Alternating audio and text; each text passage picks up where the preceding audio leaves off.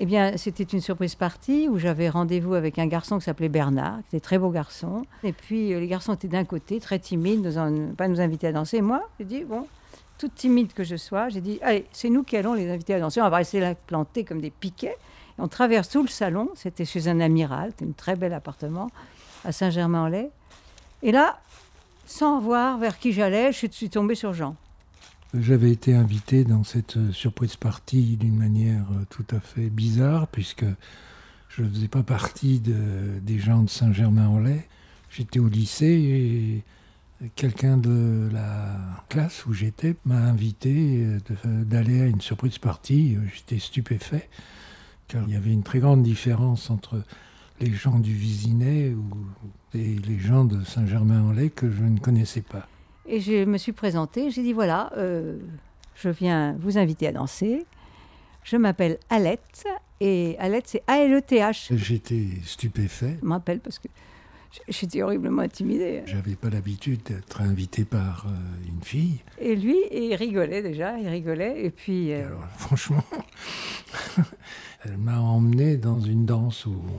Et alors, il m'a, évidemment, il m'a fait danser. On était quand même très proches. Et puis, il dansait très, très, très bien. Elle était vraiment très, très jolie. Il dansait avec beaucoup de souplesse, beaucoup de douceur. Elle avait beaucoup de charme, elle était...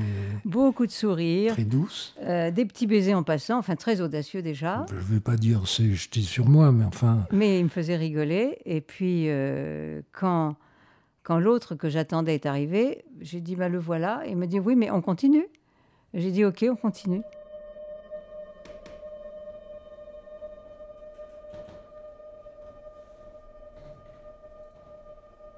Il m'a raccompagné le soir avec son camarade. Et évidemment, dans la voiture, il a voulu déjà m'attaquer. J'ai senti que lui, effectivement, je fondais comme, euh, comme du sucre. Je, comme, vraiment, je fondais. Et elle avait l'air d'apprécier particulièrement euh, mes avances et j'étais très étonné encore. Généralement, on ne commençait pas euh, dès le premier soir. Il, il, avait une douceur dans les gestes, il avait les mots, il avait le charme pas spécialement la beauté, mais le charme, un charme inouï. La petite Alette qui était très timide, très réservée, avec une très bonne éducation, euh, elle avait jeté sa vertu euh, très rapidement euh, aux orties. Et là, j'ai dit, oh là là, ce garçon-là, il est très dangereux pour moi. Très dangereux. Il faut plus que je le voie. Parce que ça va m'entraîner trop loin, je me sentais carrément en danger. Donc ça a été très, très agréable dès le premier soir.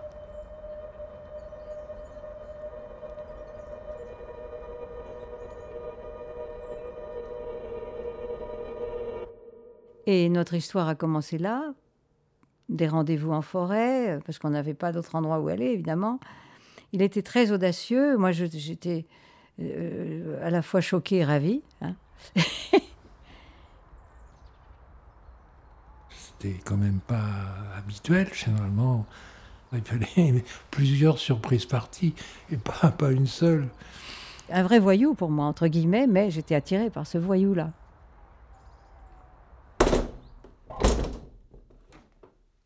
Elle faisait partie des gens de Saint-Germain-en-Laye qui politiquement étaient à droite. À cette époque-là, je faisais partie euh, du parti euh, radical et radical socialiste de Mendès France. Jean était juif. Mon père était antisémite. Alors un jour, je lui ai dit, mais papa, mais qu'est-ce que... Je vous voyais mes parents, c'était de tradition depuis toujours. Qu'est-ce que vous avez contre les juifs? Il m'a répondu, oh, je n'ai rien contre les juifs. Simplement, ce sont des anarchistes qui sème la pagaille pour prendre le pouvoir. Son père était pétainiste en plus. Je suis juif. Donc c'est vrai que pour moi, le maréchal Pétain, c'est celui qui a signé tous les décrets de la politique antisémite de Vichy. Et que ça me semblait inimaginable qu'en 1956, on puisse encore de nouveau euh, penser que Pétain avait sauvé la France. Quoi. Ça, c'était inacceptable. Ça.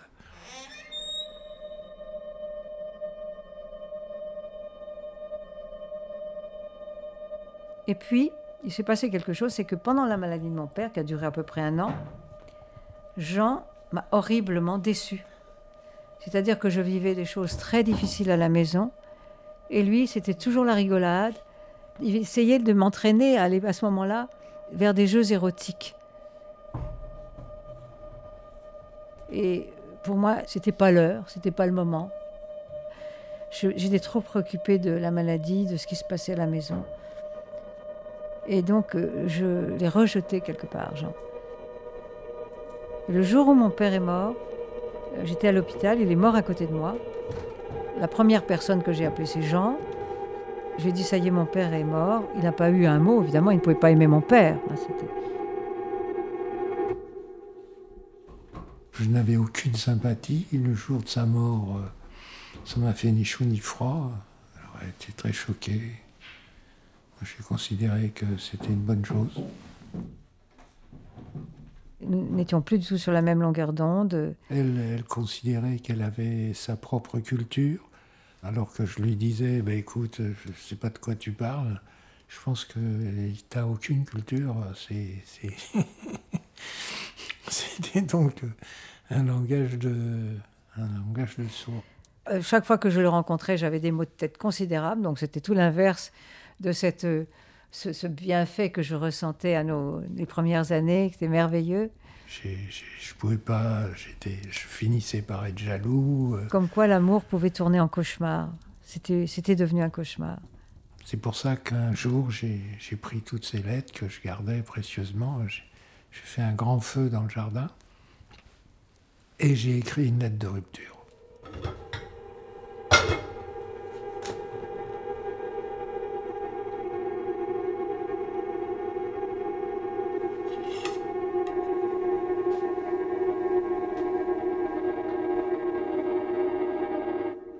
Les jours passant, les mois passant, il me manquait, c'était épouvantable. et puis tous les garçons qui se présentaient, parce que j'étais un beau parti, hein, j'étais un beau parti, j'avais hérité de mon père, et personne, mais alors j'étais dans un cafard profond, aucun mec n'avait aucune chance avec moi, c'était fini. Plaisir d'amour ne dure qu'un moment. Chagrin d'amour dure toute la vie.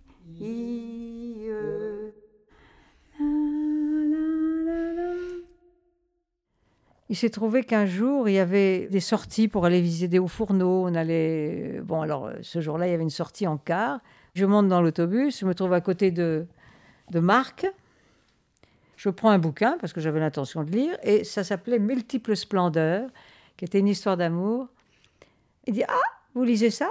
Tenez, il sort de son sac Multiples splendeurs, Heinz Wynne, le même livre. Je ne sais pas s'il a vu un signe ou quoi, il n'a pas arrêté de me parler après. Impossible de lire mon bouquin. Et puis euh, le soir, il y a quelqu'un qui me dit Moi, je t'ai vu parler avec ce gars-là, mais c'est un con oh, Je lui dis C'est un jaloux. Il me dit ça. Mais il m'a paru sympathique. Et puis, effectivement, j'ai joué au tennis avec lui. Puis il a commencé à me, courtiser, à me harceler. J'ai couché avec lui, c'est vrai. Là, j'étais moins bégueule. Mais la mort dans l'âme, le cœur n'y était pas. Et toc, c'est là que je suis tombée enceinte. Et là, euh, mon devoir était d'épouser son père, et puis c'est tout. Et un père qui avait d'immenses qualités, de droiture, de courage, d'énergie il y avait toutes les qualités que j'en avais pas et tous les défauts que j'en avais pas. C'était l'opposé absolument.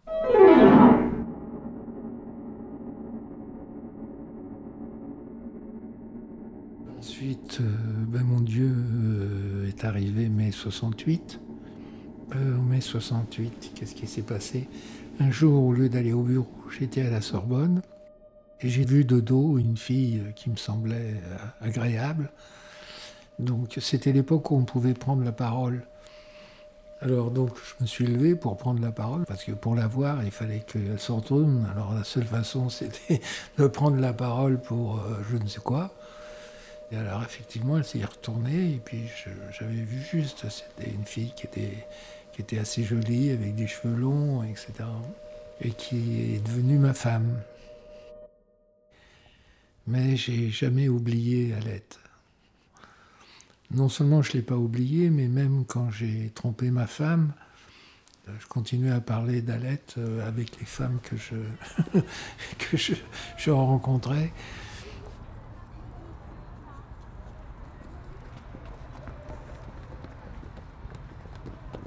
Un jour, j'étais revenue sur Paris et je, ma mère était avec moi. On était au bois de Boulogne, on se promenait. Elle me dit euh, Tu sais pas qui m'a téléphoné? Elle me dit C'est Jean.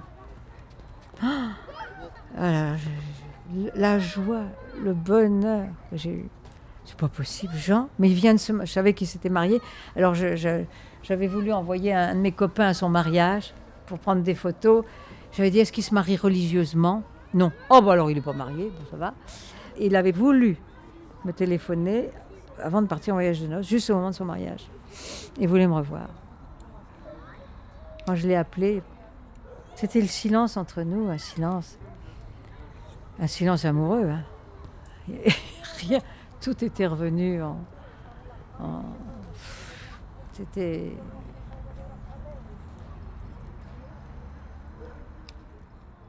Tu connais la chanson Avec obstination.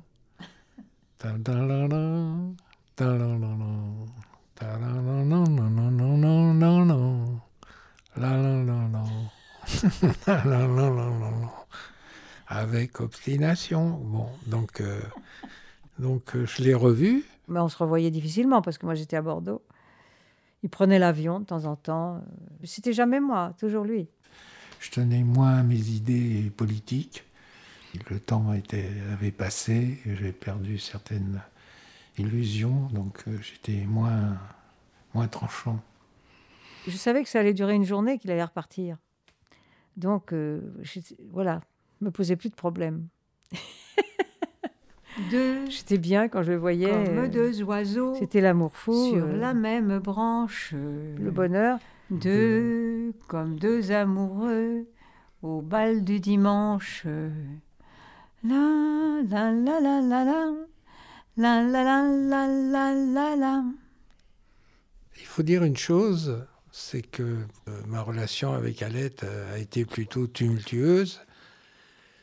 Non pas lorsqu'on se rencontrait, mais après. C'est le lundi où Alette m'écrivait tous ses remords, Je me disais, oh, il y a mes enfants. parce que Alette avait beaucoup, beaucoup de remords. Jamais je, je, je divorcerai pas pour mes enfants. Alors évidemment, alors là, il y aurait plein d'autres anecdotes euh, sur l'attitude de mon mari qui était fou, qui a découvert le poteau rose un jour. Mais c'était ridicule. Il savait bien que je m'étais mariée euh, à contre-cœur, mais non, voilà. Il n'avait jamais pu l'admettre.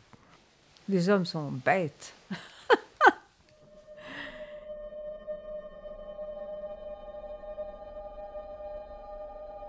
J'ai.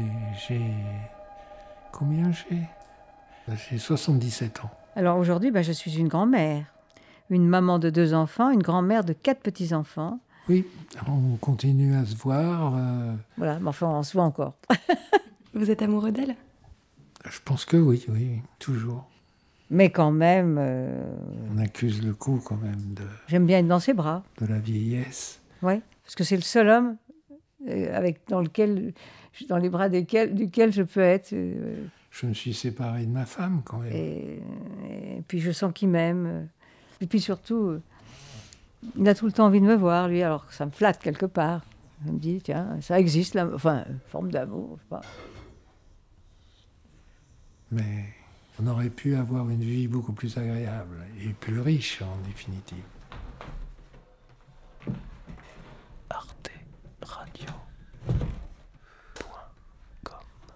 Oui, tu vas pas déranger le chien quand même. Oh, bah alors ça, le chien. Moi, je dérange le chien. Et alors, on, on lui dit toujours cette phrase, parce qu'avant, elle courait partout, puis elle revenait quelquefois entre nous deux, on se tenait par le bras. Et toi, tu disais, heureux qui, comme Ulysse, a fait un long voyage. Et puis, Et est revenu, plein d'usage et raison, vive entre ses parents le reste de son le âge. reste de son âge.